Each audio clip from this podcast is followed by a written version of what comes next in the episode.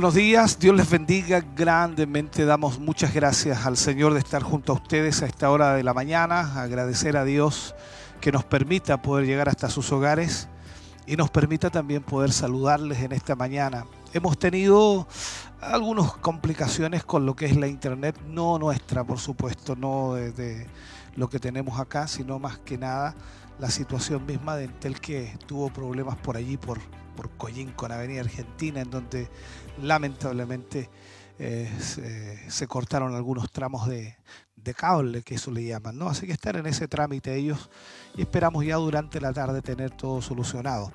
Pero hacemos esfuerzos para poder transmitir, para poder llegar hasta sus hogares, para poder llevar la palabra del Señor a cada uno de ustedes a través de lo que son los medios de comunicación y estamos conectados o conectándonos constantemente a través de lo que es Facebook Live y llegando también a lo que es la televisión, compartiendo con nuestros hermanos a través de ella. Y esperamos en el Señor que usted en casa pueda también ser bendecido, pueda ser bendecida, pueda disfrutar de lo que es este culto de día domingo y poder de esa manera eh, tener la bendición ¿no? de, poder compartir eh, también la transmisión a muchos otros hermanos. Aprovechemos el Facebook Live que permite poder eh, llevar también esta transmisión a, tantos y tantos hermanos y hermanas que están en la sintonía. Poco a poco irán ellos tomando lugar para poder compartir juntos eh, lo que es eh, este Siloé en casa y de esta manera entonces también vamos a ser tremendamente bendecidos. Siempre lo que deseamos hacer cuando estamos en, en la iglesia o estábamos en la iglesia, normalmente nuestro deseo era poder tener un culto en donde pudiéramos adorar al Señor, pudiéramos orar, exaltar el nombre del Señor, de esa manera poder ser bendecidos a través de lo que era la adoración misma. Y es, eh, es hermoso recordar también los momentos especiales que vivimos a través de la adoración, a través de la alabanza, que cada hermano, cada hermana, por supuesto, tiene esa hermosa bendición de poder estar en presencia de Dios. Y, y de hecho, cada uno de nosotros cuando adoramos y exaltamos el nombre del Señor, somos tremendamente bendecidos. Es por ello entonces que eh, anhelamos con mucha nostalgia también, recordamos esos momentos especiales que vivíamos en el templo como iglesia, como pueblo del Señor, y desearíamos estar allí pero bueno, estamos ante una situación la cual no podemos reunirnos como iglesia, no podemos congregarnos como iglesia hablando del volumen de hermanos reunidos, pero sí podemos desde casa adorar a Dios, desde casa podemos exaltar al Señor y eso también nos alegra, poder llegar hasta sus hogares y poder también llevarles a ustedes la adoración, la alabanza, y la palabra del Señor que no puede faltar. Por lo tanto, agradecemos su eh, conexión, agradecemos que usted esté con nosotros. Aproveche entonces, como le decía Facebook Live, transmítalo, compártalo, envíelo a través de WhatsApp para que otros puedan también tener la posibilidad de verlo, compártalo con muchos hermanos, con aquellos contactos que usted tiene y dice, no, es que a él no le he predicado nunca. Bueno, mándele entonces la conexión y de esa manera también la palabra de Dios llegará a su vida. Como cada domingo y cada culto nuestro, siempre recordamos lo importante que es ofrendar, lo importante que es apoyar la obra del Señor. Como día domingo también motivamos a nuestros hermanos y hermanas que normalmente diezman que normalmente entregan para la obra del Señor, de acuerdo a lo que Dios les haya prosperado, de acuerdo a lo que Dios les haya dado.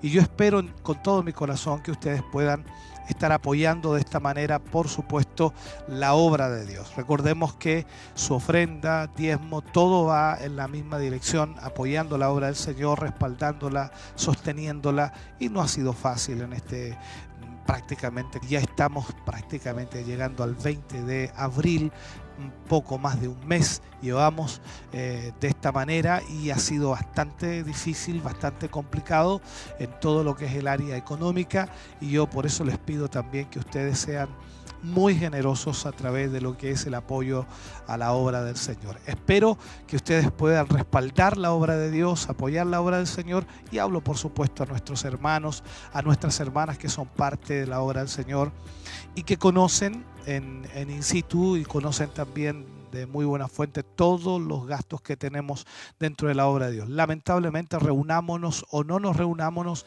hay gastos que hay que cubrir, hay gastos que hay que cancelar y que son parte de la mensualidad que normalmente se tiene que cubrir. Por lo tanto, pedimos a ustedes, a nuestros hermanos, a nuestras hermanas, que nos puedan apoyar, nos puedan respaldar en esto y podamos de esta manera sacar adelante la obra de Dios. No sabemos cuánto tiempo vamos a estar así y cada vez que pensamos en ello también se nos complica mucho más todavía, nos preocupamos y es normal, yo creo que ustedes también en casa se preocupan ante la situación misma que están viviendo, algunos hermanos no pueden trabajar, otros tienen que obligadamente ir a trabajar, en fin, hay diferentes situaciones, otros han quedado sin trabajo, otros están con situaciones económicas apremiantes, los encontró esta situación muy, muy complicado, en fin, hay una cantidad de preocupaciones y de hecho de eso también estamos preocupados y estamos tratando de apoyar, de respaldar a todos nuestros hermanos que están viviendo momentos difíciles, hay hermanos y hermanas a cargo de eso y gracias al Señor hemos podido cubrir ciertas necesidades, pero seguimos en esto y no sabemos cuánto tiempo irá a durar. Solamente pedimos al Señor que nos ayude que podamos también los pocos recursos que llegan, podamos eh, canalizarlos correctamente, priorizar también en lo que corresponde a la obra del Señor y ser bastante buenos administradores de lo que Dios pueda entregarnos. Por lo tanto, pedimos también a ustedes que oren por esta realidad, que oren por esta situación, que la obra de Dios también no puede paralizarse de ninguna manera. Tenemos que continuar a avanzar y esperamos en el Señor que esto pronto pase. Así que vamos a, ir a, una alabanza y esperamos en el Señor que ustedes puedan ofrendar en esta hora mientras esta alabanza es entonada. Ustedes ofrendan para la obra del Señor y de esta manera también usted puede diezmar. La cuenta corriente usted la conoce, la sabe. Por supuesto ahí eh, nuestros hermanos estarán colocándola en pantalla para que usted anote los datos es conocido por todos los hermanos ya, pero importante que usted también pueda, eh, sin duda, tener nuevamente esa información. Recuerde entonces que puede hacer este depósito a la cuenta corriente del banco BCI, de Banco de Crédito e Inversiones, a nombre de Iglesia Siloé en Movimiento. Esa es la ofrenda que usted puede entregar ponga allí también en el mail o la información que le pida eh, al hacer la transferencia, ponga si es una ofrenda, si es un diezmo, si es socio de Dios o es, por supuesto, Iglesia Mi Casa. En fin, usted puede hacerlo, ahí está marcándose la cuenta para ustedes y ustedes pueden de esa manera entonces estar ofrendando. Vamos a esta alabanza y volvemos inmediatamente después de ella para ir a la palabra del Señor en esta mañana que esperamos Dios pueda hablar a nuestras vidas como lo ha hecho durante toda esta semana.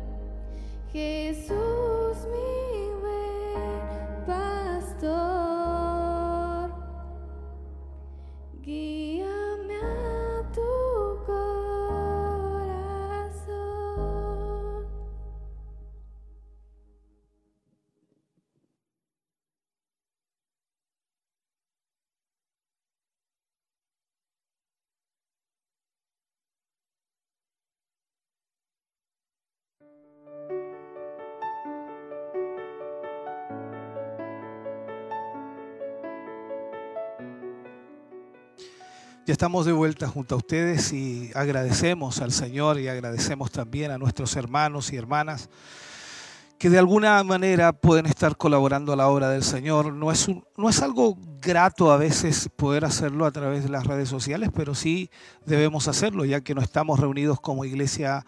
Hay una realidad la cual no podemos a cada uno de ustedes por su apoyo, por su respaldo a la obra del Señor. Esperamos con todo nuestro corazón que el Señor pueda bendecirles, que el Señor pueda multiplicarles en sobremanera en sus vidas y de esta forma puedan ustedes también recibir la bendición de Dios para sus hogares, para sus familias. Vaya un saludo muy cordial para todos nuestros hermanos que están en sintonía. Queremos saludar a nuestros hermanos de los locales que siempre les recordamos y estamos constantemente bastante atentos a ellos. Estamos todos los días compartiéndoles alguna reflexión.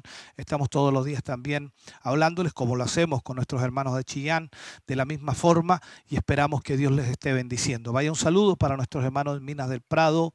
Un saludo también para nuestros hermanos en Coihueco en Quinquegua, en Santa Raquel. Un saludo especial también para nuestros hermanos allá en San Nicolás, en Curanilagüe, muy distante de acá, pero importante también que ellos siguen buscando el nombre del Señor y adorando al Señor. Gracias a todos nuestros hermanos que también nos sintonizan aquí en la ciudad de Chillán, nuestros hermanos en la fe, nuestras hermanas, gracias por acompañarnos y ser parte de esta hermosa bendición en este día. Creo importante entonces ir a la palabra de Dios, ir al mensaje de Dios.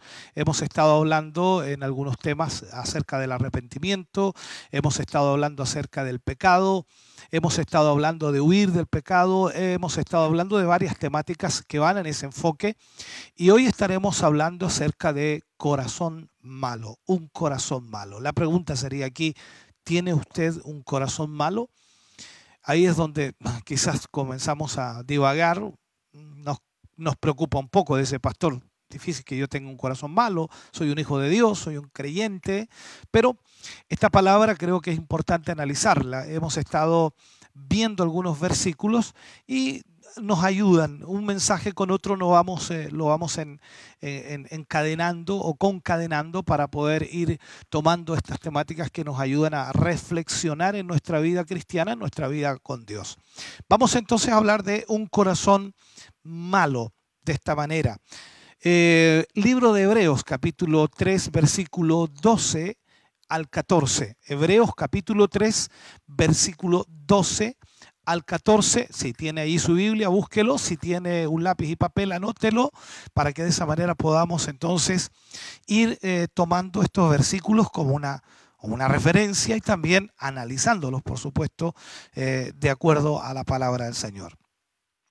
Hebreos capítulo 3, versículo 12 al 14. Dice, mirad, hermanos, que no haya en ninguno de vosotros corazón malo de incredulidad para apartarse del Dios vivo. Aquí está hablando directamente a los hermanos, así que nosotros debemos poner mucha atención. Dice, mirad, hermanos, que no haya en ninguno de vosotros corazón malo de incredulidad para apartarse del Dios vivo. Antes, exhortaos los unos a los otros cada día, entre tanto que se dice hoy, para que ninguno de vosotros se endurezca por el engaño del pecado. Porque somos hechos participantes de Cristo con tal que retengamos firme hasta el fin nuestra confianza del principio. Esta palabra del Señor que tenemos hoy día y que Pablo, por supuesto, le escribe a los hebreos para poder aclararles la situación y poder darles a entender que hay peligro en el pecado y eso puede provocar que el corazón se transforme en un corazón malo. En ocasiones se piensa que el, pecar nunca va a conducir a vivir esclavo del pecado. Hay personas que dicen, bueno, yo he cometido pecado. ¿Quién no ha cometido pecado? Pero de ahí a pasar a ser esclavo del pecado es otra cosa, dicen ellos. Pero tengamos cuidado. Se comienza muchas veces cometiendo algo en contra de la voluntad de Dios y se termina siendo esclavo del mismo pecado. Se comienza haciendo algo pequeño y luego eso va llevándonos a la esclavitud de aquel pecado. Algunos declaran que pueden salirse del pecado cuando ellos decidan hacerlo. Esto es como cuando hablamos con alguien y nos dice, bueno, la verdad yo tengo mi problema de fumar, mi vicio, pero yo lo dejo el día que quiera. Entonces proponga un día para dejarlo y se dan cuenta que no pueden dejarlo porque es un que cuando ellos decidan dejarlo, lo podrán dejar. Y eso no es verdad. Viven así de esa manera, pensando que lo pueden dejar, pero no lo pueden dejar porque pasan a ser esclavos de aquel vicio, de aquel pecado. Solo el poder de Cristo, hermano querido, solo el poder del Señor puede rescatarlos de la vana manera de vivir, de ese pecado en el cual están esclavizados. Cuando se falla a Dios, cuando se peca, al inicio muchos sienten placer de haber cometido pecado, placer de haber hecho según la naturaleza pecaminosa, esa naturaleza caída, sienten placer en el pecado. Pero posteriormente sentirán culpa en su alma de haber fallado a Dios. Sienten remordimiento, dice alguien por allí. Sienten la culpa del pecado porque le fallaron al Señor. Muchos caen en el engaño del pecado porque el pecado ofrece un placer temporal y es un placer pasajero, pero nunca, nunca, absolutamente nunca le va a hacer ver el pago que le va a dar el pecado. Y ese es el problema mayor hoy día, porque muchas personas pecan deliberadamente, han caído en el pecado y se hacen esclavos del pecado. Aquí yo estoy hablando de creyentes, no estoy hablando de inconversos. El inconverso vive en el pecado, pero muchos creyentes que pecan. Y cuando caen en el engaño del pecado, ¿por qué? Porque el pecado les ofrece ese placer temporal, ese placer pasajero, y nunca van a ver el precio o el pago de ese pecado. Recuerde que la escritura dice en Romanos que la paga del pecado es muerte. Muchos viven engañados por el pecado pues piensan que por el hecho de que se esconden, piensan que todo está bien. O sea, esto es como decir que una persona que peca en su cuarto, en su casa, que nadie lo ve, no tienen el problema porque se esconden y piensan que todo está bien mientras que nadie se dé cuenta. Este problema lo tienen muchos creyentes. Y recordemos que un pecado va a traer otro más. El autor de los Hebreos, Pablo, nos habla en esto que leíamos recién en Hebreos capítulo 3, versículo 12 al 14. Él comienza diciendo esta palabra, mirad. O sea, consideren, pongan atención, por favor, tengan cuidado, observen bien, mirad. Hermanos, que no haya en ninguno de vosotros corazón malo de incredulidad para apartarse, para apartarse. en el griego quiere decir apostenai, de la misma raíz de la apostasía, apartarse, apóstata, apartarse del Dios vivo. Sabemos que todo hombre nace con esta tendencia a hacer lo malo según su propia concupiscencia, pero algunos van en, en, dirección opuesta a lo que Dios señala. Primero niegan la eficacia del poder del Evangelio para salvación y caen lamentablemente en el pecado de la incredulidad. Entonces, si miramos lo que Pablo dice en el versículo 13, dice, antes exhortaos los unos a los otros, entre tanto, o cada día, entre tanto que dice hoy, para que ninguno de vosotros se endurezca por el engaño del pecado. El versículo 14 sigue añadiendo, Pablo dice, porque somos hechos participantes de Cristo con tal que retengamos firme hasta el fin nuestra confianza del principio. O sea, este pasaje habla directamente solo a los creyentes. Aquí nos habla de la seguridad que debemos tener hasta el final de nuestros días. Estamos aquí en la tierra y nosotros tenemos que tener una seguridad. Entonces, en la fe, la cual ha sido depositada en nuestra vida, en nuestro corazón, desde el momento en que nosotros hemos creído en Jesucristo. Nada ni nada foca que debemos estar con él firme. El apóstol Pablo le escribe a Timoteo acerca de los hombres perversos que tienen ese carácter muy característico para rebundar y lo habla allí en segunda de Timoteo capítulo 3 y versículo 13 y 14. Y lo dice de esta manera, más los malos hombres y los engañadores irán de mal en peor, engañando y siendo engañados.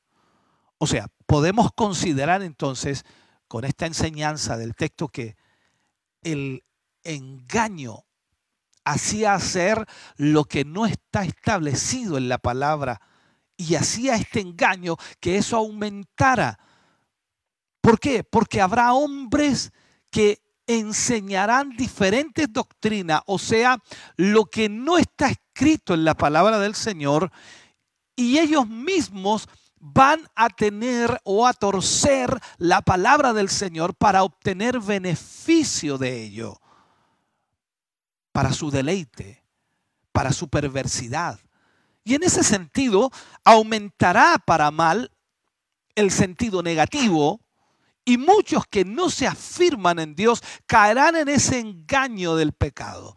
Es por eso que tenemos que tener mucho cuidado en esa área. Entonces le encarga algo muy importante el, apóstol a Timoteo y le dice en el versículo 14, pero, pero, persiste tú en lo que has aprendido y te persuadiste sabiendo de quién has aprendido. Entonces, esa es la firmeza que debe existir siempre en nuestra vida. El no apartarnos por nada del mundo, sino que permanezcamos firmes en la fe de nuestro Señor Jesucristo. Él nos ha enseñado a través de la escritura, a través de la palabra, lo que debemos hacer y lo que no debemos hacer. A través de la escritura nosotros aprendemos qué es lo que debemos hacer y cómo debemos vivir. Por lo tanto, tenemos que estar firmes en ello, la firmeza que debe existir en nuestra vida para no apartarnos del Señor. Ahora, en este caso, en el caso de Timoteo, que había aprendido, recordemos en la historia de Timoteo, había aprendido de su madre, había aprendido de su abuela y del mismo Pablo también había aprendido las cosas que son agradables delante de nuestro Dios. Y él le encarga entonces, Pablo le encarga, que eso es lo que tiene que seguir practicando en su vida diaria. Es lo mismo para nosotros. O sea, lo que hemos aprendido de la palabra de Dios es lo que tenemos que seguir practicando en nuestra vida diaria. ¿Cuántos de nosotros realmente practicamos la palabra del Señor? ¿Cuántos de nosotros realmente hacemos aquello? Practicándolo diariamente. ¿Sabe? Es muy triste ver que después de tanto tiempo enseñando la palabra, enseñando la escritura, la palabra de nuestro Dios, a tantas personas, a tantos miembros, a tantos cristianos, a tantos hijos espirituales, si podíamos llamarle, lamentablemente no quieren saber nada de las cosas de Dios. ¿Cuántas personas han oído palabra de Dios, palabra tras palabra de Dios para sus vidas y aún así no quieren practicar, después de tanto tiempo oyendo palabra de Dios, no quieren saber nada de Dios? Entonces la pregunta que nos hacemos es, ¿cómo le enseñamos el Evangelio? ¿De qué manera llegamos a ellos para que puedan ellos entender lo importante que es la palabra de Dios? ¿Por qué toman esa actitud hacia el Evangelio?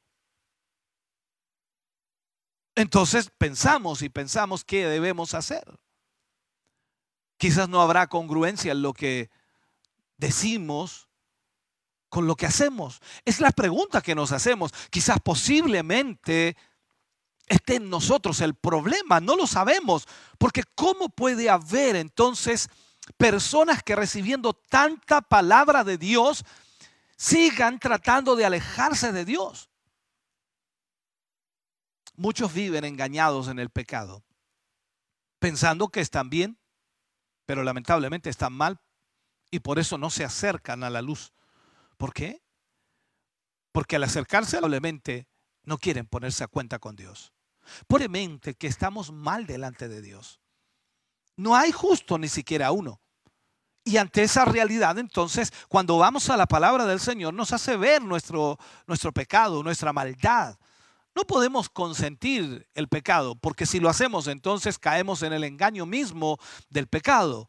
No podemos tolerar el pecado en nuestra vida, no podemos ni siquiera acercarnos al pecado.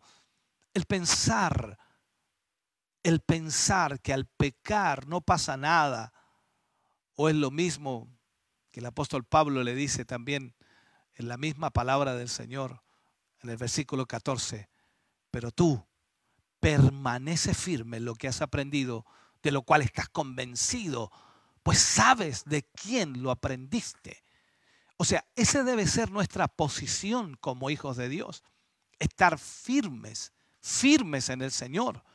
Pensar que no pasa nada con el pecado es una locura. Nosotros debemos saber perfectamente que el pecado nos aleja de Dios, que el pecado nos hace transgredir la ley de Dios y eso lamentablemente tiene como paga la muerte.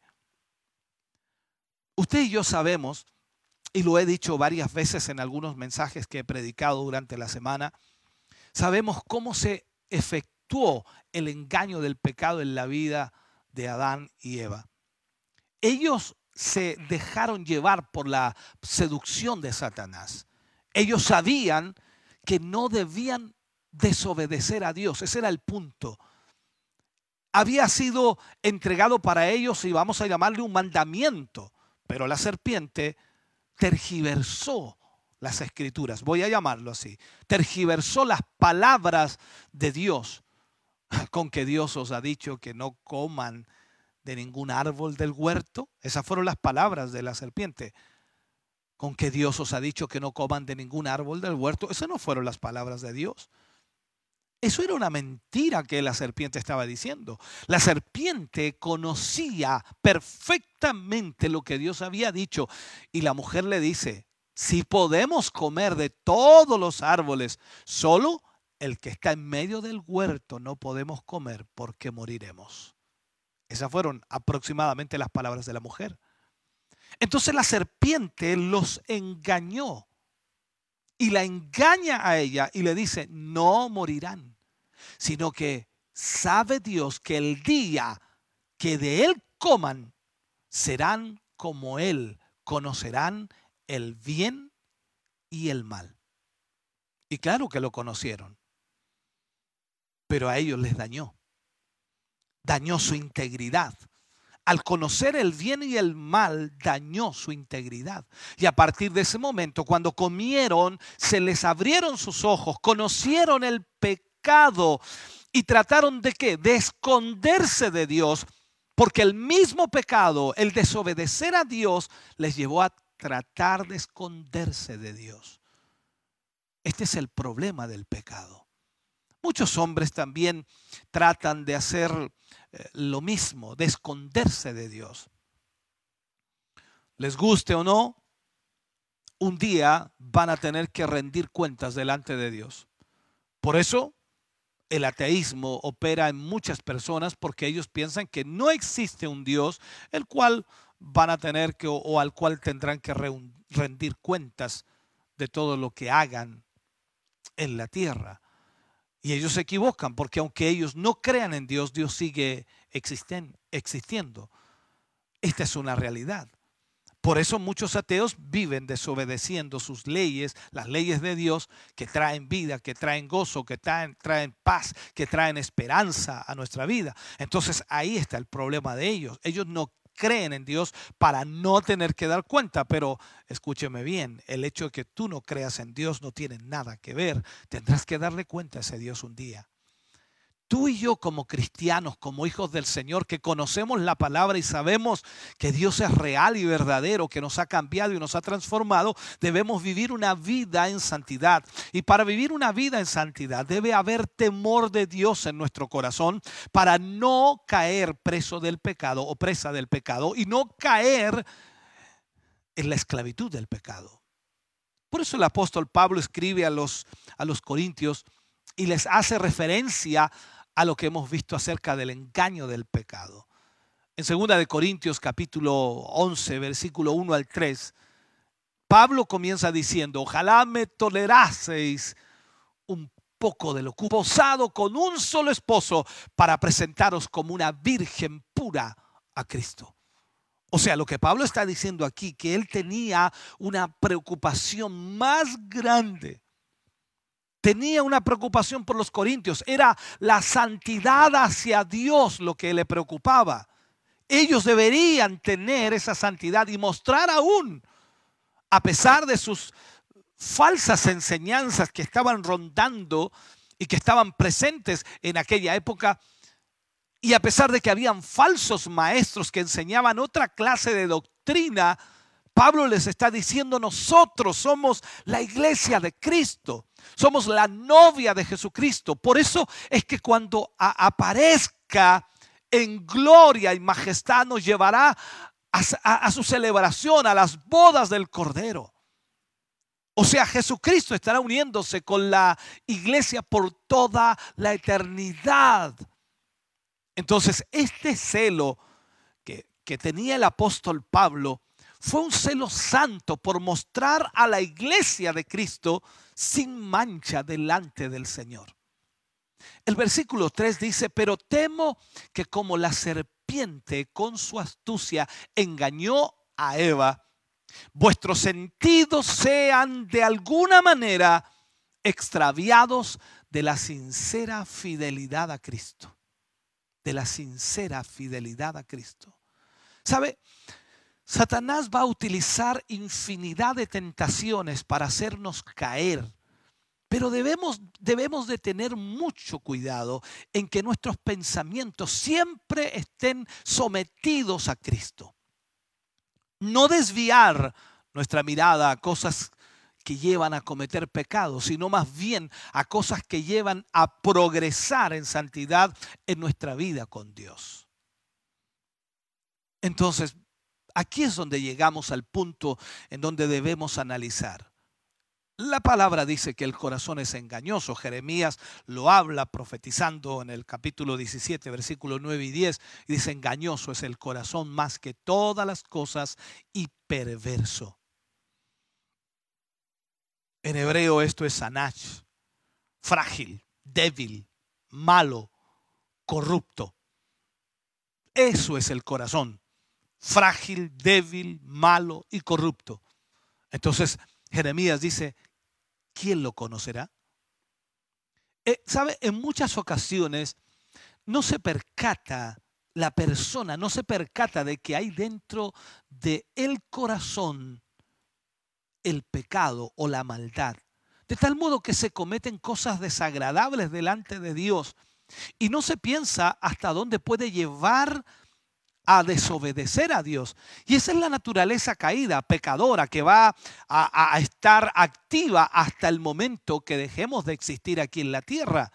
Mientras tanto hay que estar luchando día a día a no cometer cosas que nos dicta el corazón, que el corazón es perverso, sino lo que Dios nos marca en su palabra, obedientes y viviendo, por supuesto, y debiéramos ser obedientes y viviendo con esa nueva naturaleza que nos ha dado Dios en nuestra conversión al Evangelio. Por eso es tan importante tener cuidado en nuestra vida cristiana. Y Jeremías termina diciendo en el último versículo, yo Jehová, que escudriño la mente, que pruebo el corazón, para dar a cada uno según su camino, según el fruto de sus obras. El fruto de sus obras. Cuando vamos a Jeremías 17, versículos 9 y 10, dice, nada hay tan engañoso como el corazón. No tiene remedio. ¿Quién puede comprenderlo? Esa es la nueva versión internacional, lo dice así. Nada hay tan engañoso como el corazón. No tiene remedio.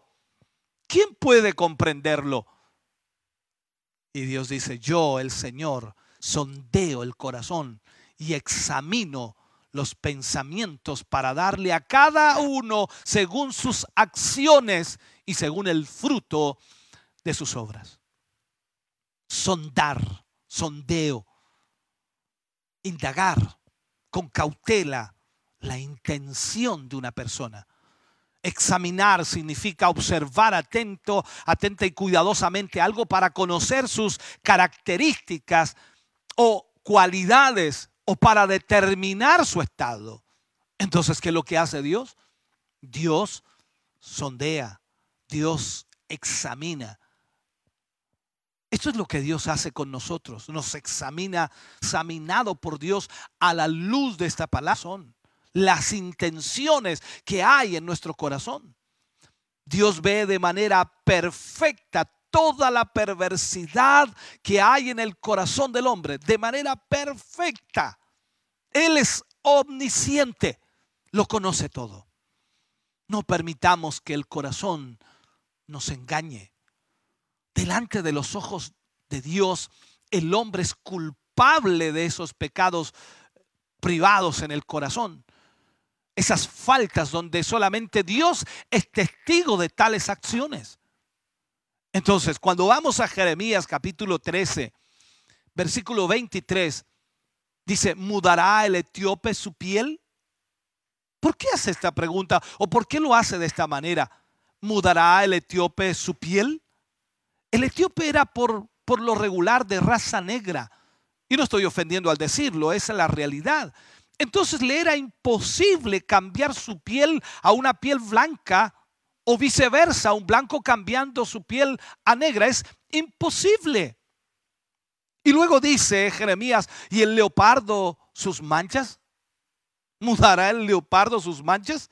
Esto es imposible que acontezca, que un leopardo que ha nacido con esa piel trate de cambiarla. Así también ¿Podréis vosotros, haz esta pregunta, ¿podréis vosotros hacer bien estando habituados a hacer mal? ¿Por qué tratamos de engañarnos pensando de que no, si yo yo puedo hacer el bien, es que soy malo, pero puedo hacer el bien?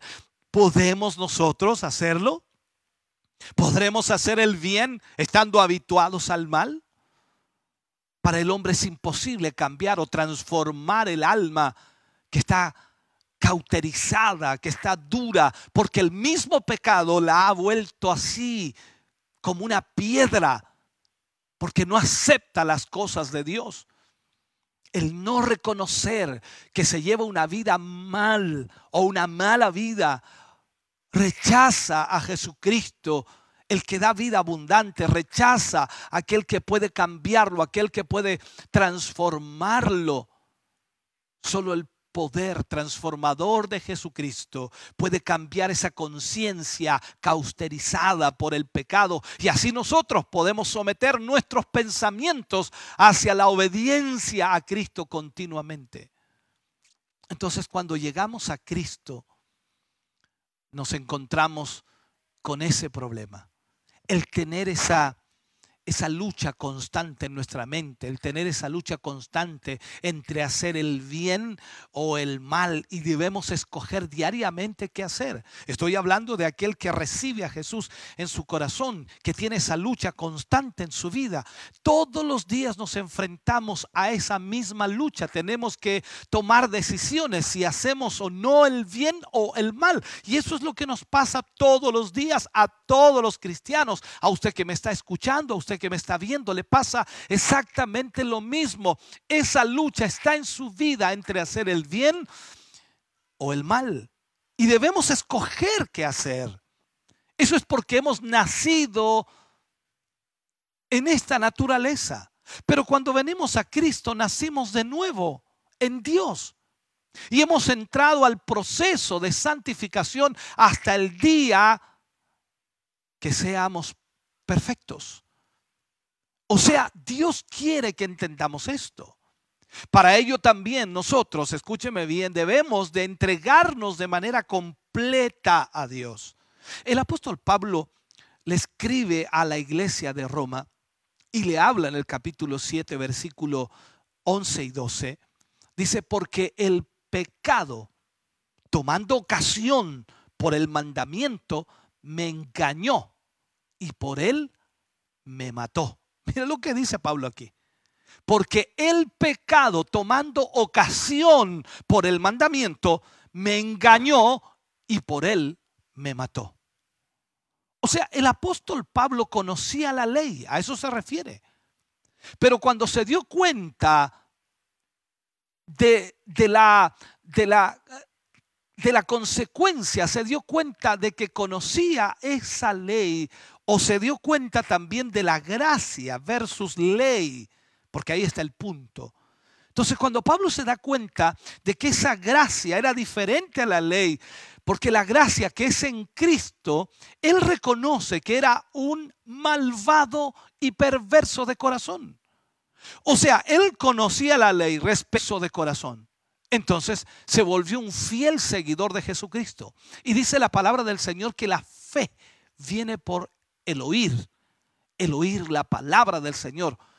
Porque es ella, la palabra, la que nos hace ver nuestros errores para corregirlos y seguir mejorando en nuestra vida espiritual.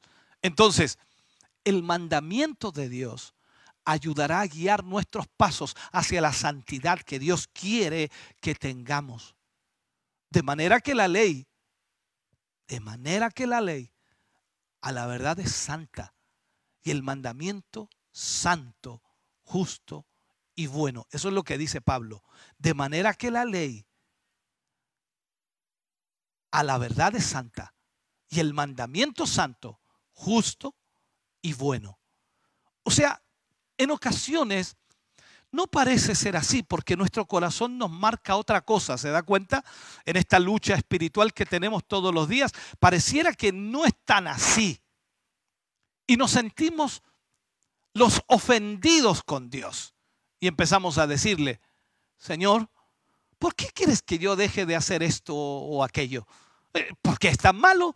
No, si no está malo, Señor, ¿por qué? ¿Sabe? La ley es buena, pero nuestro corazón es perverso. Ahí está nuestro problema.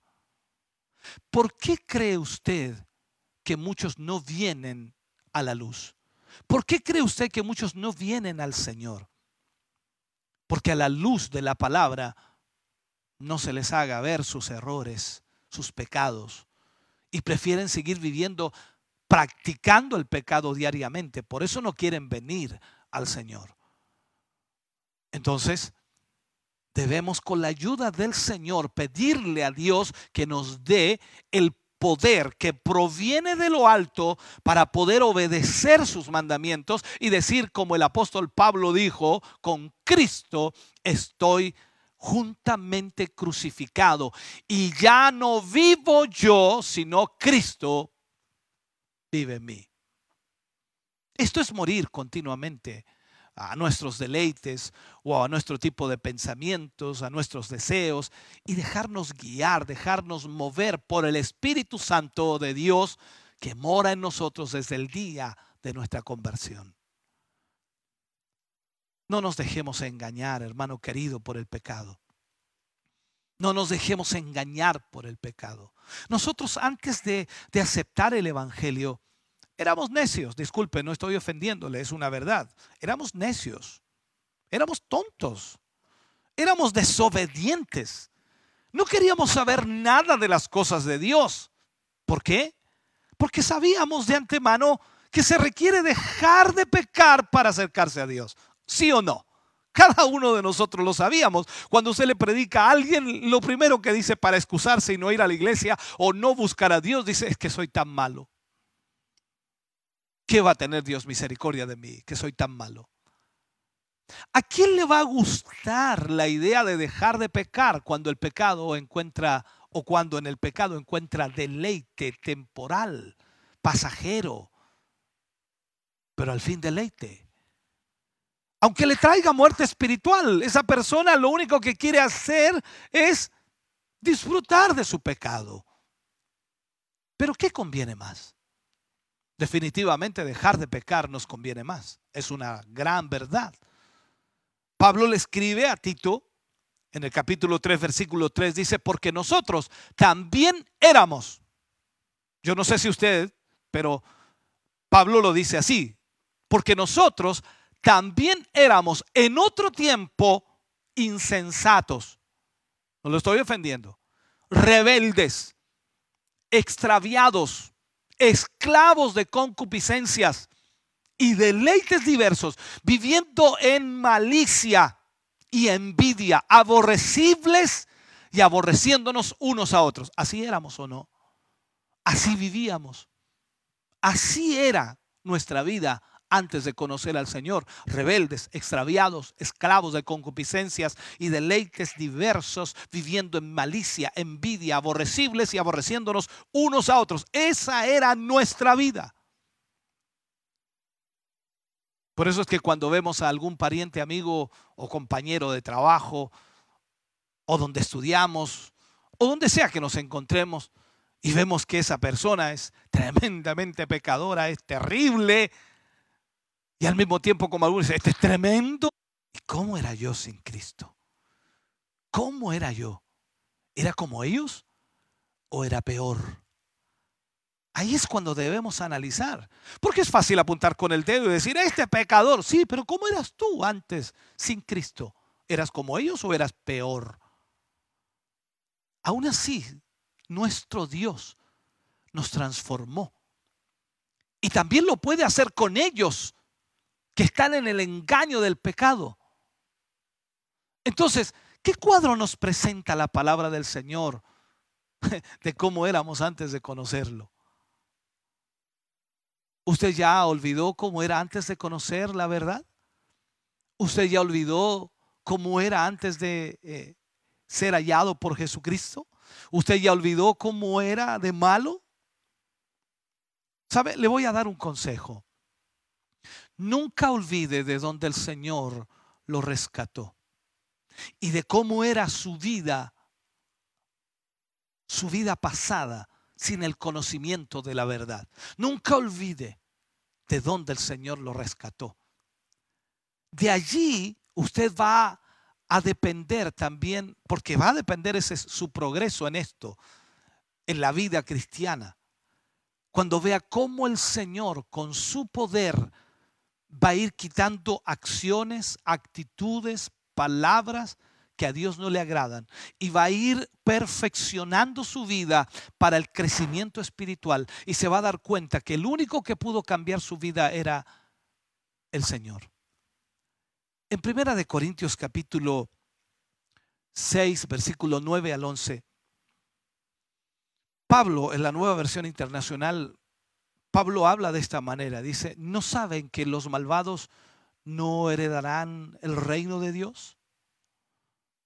No se dejen engañar, dice, ni los fornicarios, ni los idólatras, ni los adúlteros, ni los sodomitas, ni los pervertidos sexuales, ni los ladrones, ni los avaros, ni los borrachos, ni los calumniadores, ni los estafadores heredarán el reino de Dios. Y eso eran algunos de ustedes. ¡Wow! Pero ya han sido lavados, ya han sido santificados, ya han sido justificados en el nombre del Señor Jesucristo y por el Espíritu de nuestro Dios. Qué tremendo lo que dice, lo que dice Pablo a los Corintios. ¿No saben que los malvados no heredarán el reino de Dios? no, no se dejen engañar. Cuidado, no tan solo los malvados, ni los fornicarios. Alguien dijo amén por allí, escuché, ¿no?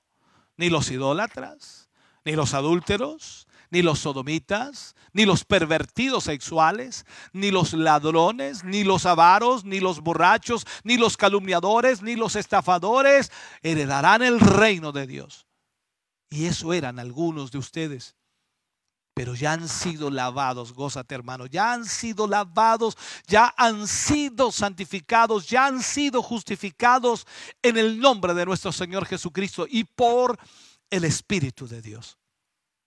Entonces el considerar de dónde nos ha rescatado el Señor nos lleva a serle fiel todos los días de nuestra vida. Por eso es que debe haber fidelidad al Señor, porque tú y yo hemos sido rescatados de nuestra vana manera de vivir. Y también debemos manifestar el amor hacia los que no son salvos, esperando que un día recapaciten de todas las cosas que hacen ofendiendo a Dios para que puedan tener la oportunidad de ser salvos. En el Salmo 51 el salmista escribe, versículo 1 al 4, y habla de esta manera el salmista, dice, ten compasión de mí, oh Dios conforme a tu gran amor, conforme a tu inmensa bondad. Borra mis transgresiones, lávame de toda mi maldad, límpiame de mi pecado. Yo reconozco mis transgresiones, siempre tengo presente mi pecado. Contra ti he pecado, solo contra ti he hecho lo que es malo ante tus ojos. Por eso tu sentencia es justa y tu juicio irreprochable. Hermano querido, déjame terminar en esta hora. Deje de estarse cuidando del diablo, de sus huestes, de los hermanos de la iglesia que está diciendo, a veces hay gente que dice el diablo, el diablo, los demonios, esto, esto, esto, el diablo me está presionando. Deje de cuidarse del diablo y sus huestes. El diablo no puede hacer nada contra usted si usted confía en Dios. Deje de cuidarse de los hermanos de la iglesia. Es que este hermano, esta hermana, es que deje de cuidarse. Cuidémonos de nosotros mismos por ese corazón perverso que está en nosotros, por ese corazón malo cada vez que atendemos el consejo de Dios para nuestra vida, entonces estaremos avanzando en este aspecto, estaremos creciendo en este aspecto. Cuidémonos de nosotros mismos. El morir a nosotros mismos hasta que el día sea perfecto y no caer en el engaño del pecado.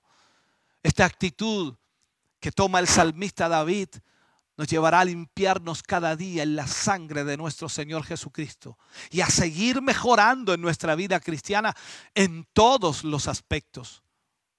Por lo tanto, vuelvo a, a marcar los versículos que leíamos al comienzo. Cuídense, hermanos, de que ninguno de ustedes, hermanos queridos, oye, óyeme en esta hora.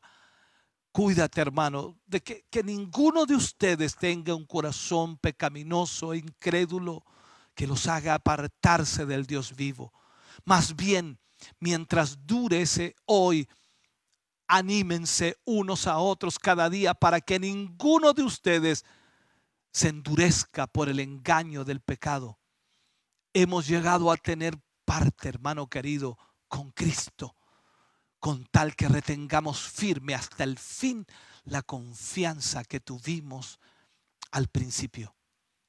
Hoy necesitamos más que nunca analizarnos nosotros mismos. Por eso vuelvo a insistirte, deja de, deja de estar cuidándote del diablo, deja de cuidarte de los hermanos, cuídate de ti mismo. Quiero invitarte a orar, quiero invitarte a orar.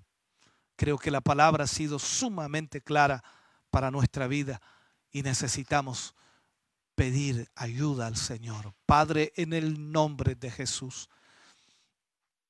Vamos ante tu presencia en esta hora, Señor, dando gracias por tu gran amor, por tu gran misericordia, agradeciendo, Señor, que nos permitas en esta mañana poder oír tu palabra y a través de tu palabra ser bendecidos, a través de tu palabra ser ministrados. Mi Dios amado, yo te ruego en esta hora y en este momento que tu presencia maravillosa, Señor, pueda obrar en cada vida y en cada corazón. Trae, oh Dios amado, en esta hora y en este momento, tu Espíritu Santo sobre nuestra vida. Y que esta palabra pueda, Señor, producir en nuestra vida una reacción hacia ti. Que podamos, Señor, ser fieles a ti. Mi Dios, en el nombre de Jesús. Oramos en esta hora. Oro por cada hermano, oro por cada hermana, Señor. Y te pido que tú les ayudes, Señor, que les libres de tener ese corazón malo en esta mañana. Líbranos, oh Dios. Ayúdanos, Señor Jesús para cambiar nuestro pensamiento, nuestro corazón, para servirte, para adorarte, para exaltarte, para darte honra, para darte gloria, para poder, Dios mío, entregar lo mejor de nosotros para ti, mi Dios. Gracias porque tu palabra nos habla y tu palabra nos exhorta lo que debemos hacer como hijos tuyos, Señor. Bendigo la vida de tu pueblo, la vida de tus hijos, Señor, que me oyen, que me escuchen en esta mañana. Te pido, Señor, que tu Espíritu Santo vaya hasta donde ellos están y toque sus vidas y sus corazones. Padre, fortaleceles, anímales, levántales, restaurales, oh Dios. Si alguno hubiera pecado, Señor, tienen en ti el abogado para con el Padre. Señor, en esta hora tu presencia pueda obrar en sus vidas. En el nombre de Jesús. Te damos gracias a ti, Señor. Agradecemos esta bondad y esta misericordia. Pongo ante ti, Señor, cada pedido de oración, cada petición que nos ha llegado, Dios mío, por la familia a, a, a Garrido, Señor, por por cada uno de ellos, Señor. Pido, Dios mío, por la hermana Lidia Vázquez. Pido, Dios mío, por el hermano eh, Domingo Durán. Pido por el hermano Juan Carlos Lagos, por la hermana Hilda Rubio y su esposo. Pido, Dios mío, por el matrimonio Alarcón Zapata, por el matrimonio Sepúlveda Alarcón. Pido también por el, por el hermano Patricio Leiva, por la familia Villegas Fernández. Pido, Dios mío, por el hermano Nicolás Escudero por la familia Figueroa Palma, por la familia Palma Salazar, Pido también por la hermana Ruth Ortega, Dios mío. Pido por Isabel Molina. Pido, Dios mío, por la familia. Dios mío, en esta hora por un bebé. Dios mío, por Isidora Lara. Eh, pido, Dios eterno, en esta hora por cada uno de tus hijos y de tus hijas que ha pedido oración. Clamo Dios mío, para que tu mano obre en favor de sus vidas. Mi Dios, en el nombre de Jesús, te pido que tú puedas obrar en ellos, sanarles, restaurarles, provocar, Dios mío, esa bendición maravillosa sobre sus vidas. Sana al enfermo, restaura, Dios mío, la vida de cada uno de tus hijos y que esta palabra pueda producir en sus vidas como una medicina, Señor, que sana la enfermedad. En el nombre de Jesús, amén y amén, Señor. Gracias, Padre, por tu palabra. Vamos a adorar a Dios y vamos a, cantar al Señor. Yo quiero que usted también en casa lo haga en esta hora. Adoremos al Señor, cantemos al Señor.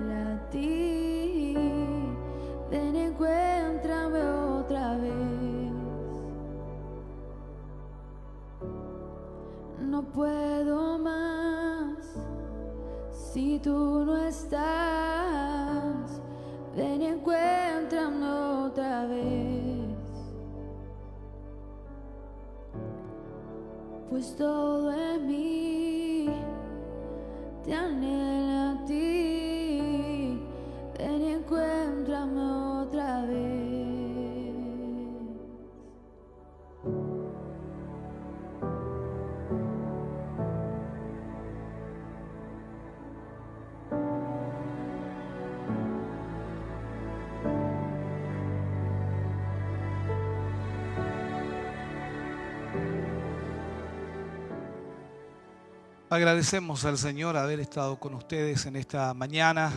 Agradecemos, por supuesto, a todos nuestros hermanos y hermanas que nos han acompañado durante esta transmisión. Agradecer también a nuestros hermanos ahí en Televida que nos eh, permiten poder llegar a través de las redes sociales y también a través de la televisión y la radio a muchos lugares. Como le informaba por la mañana, han habido algunos problemas técnicos, no nuestros, sino de la empresa de, de, internet. Eh, lamentablemente hay unos cables cortados por ahí en el centro de la ciudad y eso provocó que no tuviéramos la internet necesaria en, en lo que es Televida para poder transmitir todo desde allá y acá hacer la conexión solamente. Pero bueno, estamos a través de Facebook Live nosotros transmitiendo y ellos recepcionando la señal allá para meterla al canal.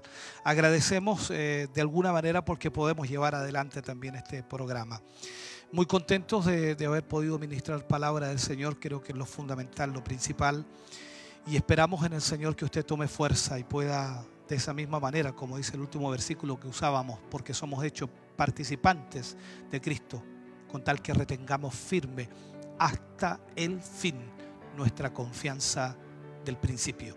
Yo espero que usted pueda reafirmar su fe, su confianza en el Señor. Así que hermanos queridos, muchas gracias por estar con nosotros. Reciban el cariño el afecto de nuestra familia y esperamos en, Dios que pronto pase todo esto, que vaya menguando y que podamos volver a reunirnos, volver a juntarnos, no tan solo porque queremos juntarnos, sino porque queremos juntos adorar y exaltar el nombre del Señor. Yo les agradezco una enormidad su tiempo, les agradezco también el que hayan compartido la transmisión y en fin, cada uno de ustedes como creyentes, como hijos del Señor, tengamos cuidado, no nos dejemos engañar por el pecado. Mirad, hermanos, que no haya en ninguno de vosotros un corazón malo, de incredulidad, para apartarse del Dios vivo. Ayudémonos unos a otros, exhortándonos los unos a los otros cada día, para que ninguno de nosotros sea endurecido en su corazón por el engaño del pecado. Somos hechos participantes de Cristo con tal que retengamos también con firmeza hasta el fin nuestra confianza del principio. Nos despedimos de acá, gracias por estar con nosotros, terminamos nuestra transmisión en el día de hoy y nos volvemos a encontrar mañana cuando ya estemos en Siloé, informa, desde las 6 de la tarde. Dios les bendiga grandemente, mis hermanos, y vuelvo a insistir, bendiciones del Señor.